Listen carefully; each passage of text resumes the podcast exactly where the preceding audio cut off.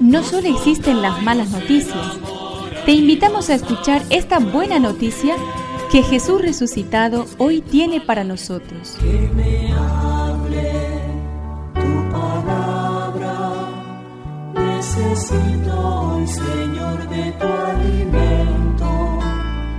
Hoy en todo el mundo se escuchará esta palabra. Lucas 20 del 27 al 40.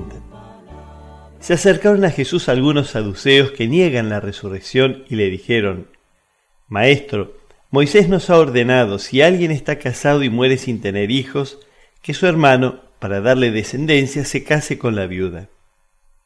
Ahora bien, habían siete hermanos, el primero se casó y murió sin tener hijos, el segundo se casó con la viuda y luego el tercero.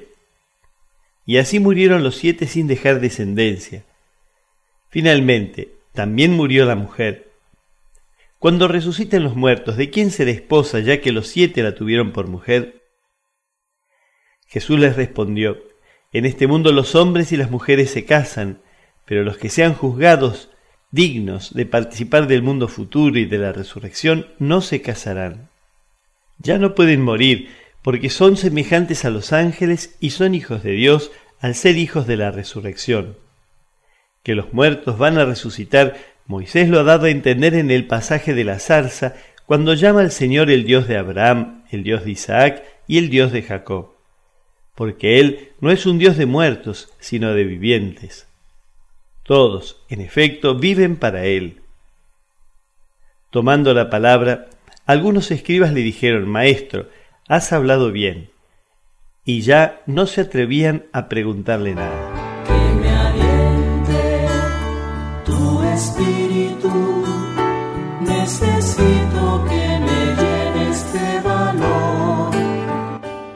Vivir la vocación matrimonial o vivir la vocación de la virginidad o celibato son ambas una hermosa posibilidad de aprender a amar.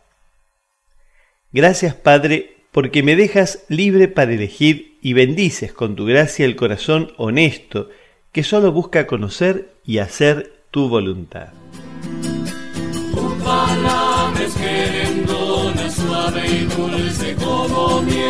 Es una contribución de la parroquia catedral para este año misionero diocesano.